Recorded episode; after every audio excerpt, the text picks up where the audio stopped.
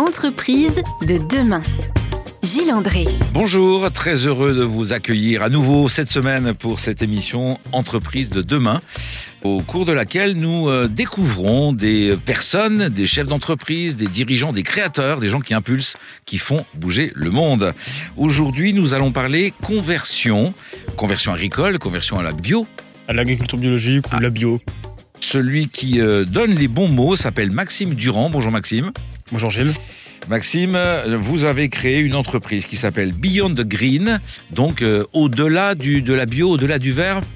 Tout à fait. On Euh. accompagne les agriculteurs vers une agriculture plus durable. Alors on va vers une agriculture plus durable. Il nous faut y aller malgré le contexte actuellement, l'économie, la consommation à la baisse, et donc le bio qui pour la première fois baisse aussi un petit peu. Nous allons évoquer cette réalité, puis les perspectives de la bio, ensemble dans quelques instants. À tout de suite. Entreprise de demain. Gilles André. Avec Maxime Durand, donc le co-créateur de Beyond the Green. Euh, Maxime, vous êtes un jeune chef d'entreprise. Racontez-nous, vous avez créé cette entreprise il y a quelques années, vous étiez étudiant. C'est ça, effectivement. On, a... on était donc étudiant avec euh, Stéphane, un ami d'école. On avait cette envie de pouvoir impacter positivement la société et l'environnement, et pas vraiment cette envie de partir dans un grand groupe et de faire, on va dire, euh, ce que nos ce que générations précédentes euh, avaient fait.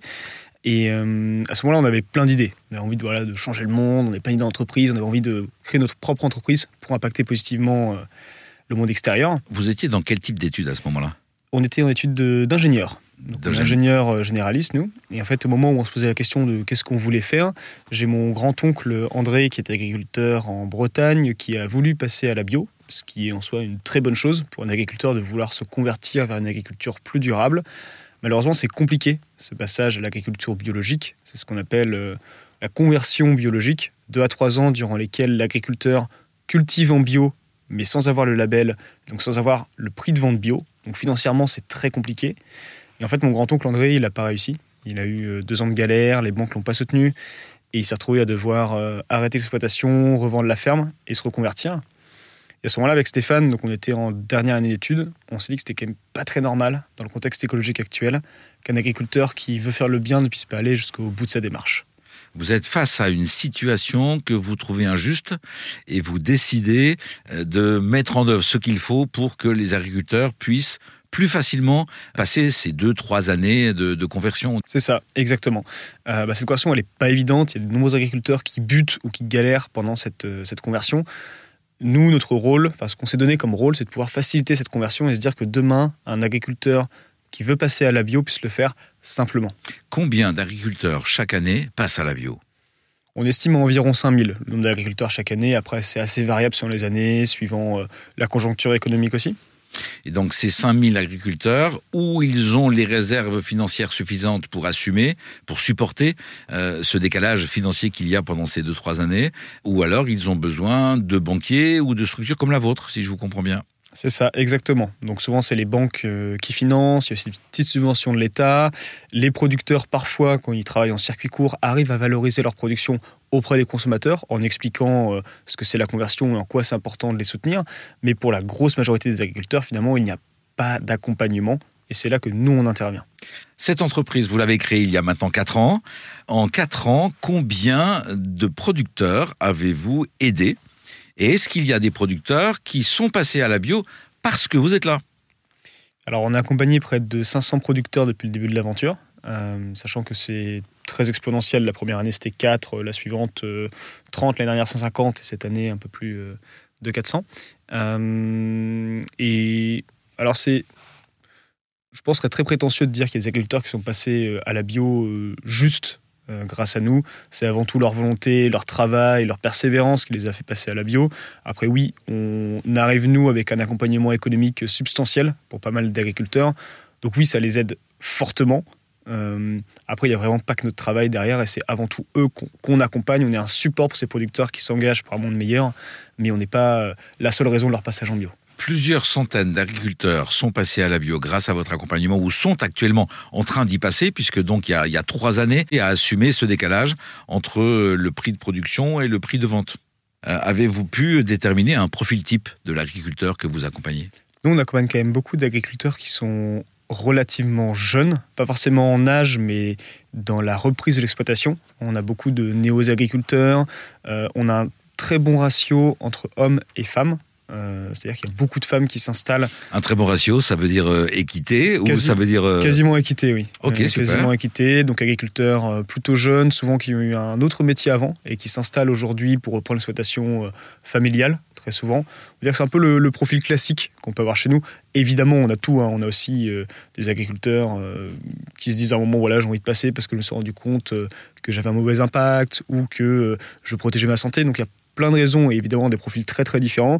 Si je veux dire un profil type, donc c'est un, un néo-agriculteur qui a eu un métier avant, qui reprend la ferme là de ses parents ou de ses grands-parents et qui a envie de faire mieux. Passer à l'agriculture bio, ce n'est pas si facile que ça. Heureusement, des entreprises comme celle de Maxime Durand euh, contribuent à faciliter cette, euh, cette étape-là, ce passage-là. Et nous allons, dans la prochaine partie, évoquer justement le contexte euh, du passage à la bio. À tout de suite. Entreprise de demain. Gilles André. Si ces 30 dernières années, les Français ont montré de plus en plus d'intérêt pour la bio, euh, pour ses aspects éthiques ou son impact sanitaire, l'agriculture française est encore majoritairement conventionnelle. Maxime Durand a créé avec Stéphane Delebassé une entreprise qui s'appelle Beyond the Green et qui accompagne les agriculteurs pendant cette période de transition à l'agriculture biologique. Euh, cet accompagnement permet donc de surmonter les trois années où on ne peut pas vendre les produits avec le label bio parce qu'on n'est pas encore complètement reconnu comme tel. C'est bien ça? Exactement. Pendant ces trois ans, l'agriculteur, il doit cultiver en bio, il doit avoir toutes les contraintes euh, de cette euh, méthode de culture bio, et pour autant, il n'a pas encore le label, donc il n'a pas encore le prix de vente bio, et c'est ça qui rend la conversion compliquée. Est-ce que ce raisonnement-là, on peut le tenir encore maintenant que euh, force est de constater que depuis quelques mois, l'inflation, le contexte économique, le fait qu'il y a une, baisse de la consommation générale et donc une baisse de la consommation du bio, qui est réputée comme étant un peu plus cher que, que la nourriture classique, euh, est-ce que l'on peut dire encore que c'est uniquement le seul frein? Non, c'est pas le seul frein aujourd'hui. Il y a des filières sur lesquelles, euh, vous le dites, hein, il y a trop de producteurs en bio, c'est rare. On en parle énormément, mais finalement, c'est assez rare. Mais par exemple, c'est le cas des filières euh, animales, quasiment exclusivement des filières animales. Et oui, aujourd'hui, c'est plus le seul frein à la conversion. Il y a aussi ce contexte économique qui n'est pas évident pour les producteurs.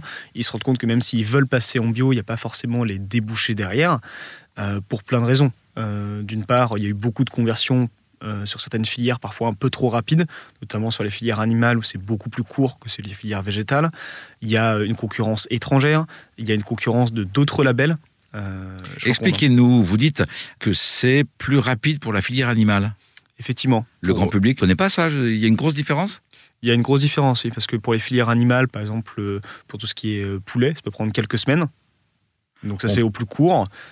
Et à l'inverse, de l'autre côté, il y a, euh, pour tout ce qui est arboriculture, ça prend jusqu'à 3 ans. Donc on a vraiment euh, des conversions qui peuvent être très très différentes sur les filières. Et donc tout ce qui est filière animale s'est converti beaucoup plus vite à un rythme très soutenu, euh, un petit peu trop, mais on ne pouvait pas le savoir à l'époque. et en fait, aujourd'hui, on se retrouve avec une consommation bio qui stagne, voire qui a eu tendance à diminuer l'année dernière et cette année. Et finalement, ça commence à poser souci pour quelques filières euh, bien précise. C'est vraiment pas une majorité. Il y a quelques filières où l'origine France aujourd'hui, euh, euh, finalement, il y, en a, il y en a trop.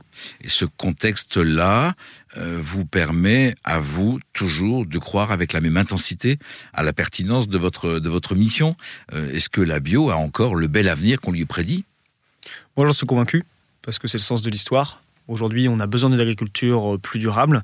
Euh, la bio, c'est pas la seule solution. Il y a effectivement euh, d'autres possibilités, d'autres méthodes de culture, mais aujourd'hui, c'est le seul label d'agriculture durable qui est reconnu par tous les Français, que tout le monde connaît, qui est un symbole finalement de, tout ça.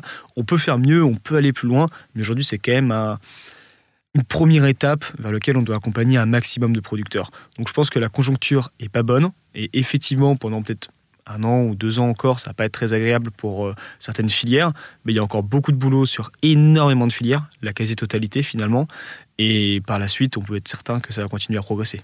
Aujourd'hui, on considère que quelle proportion euh, de la capacité de production agricole de France euh, est passée à la bio? On a fait quoi Un quart, un dixième du, du chemin? On a fait plus ou moins 10%. Un peu plus de 10%, je crois qu'on est à 10,4% selon les derniers chiffres.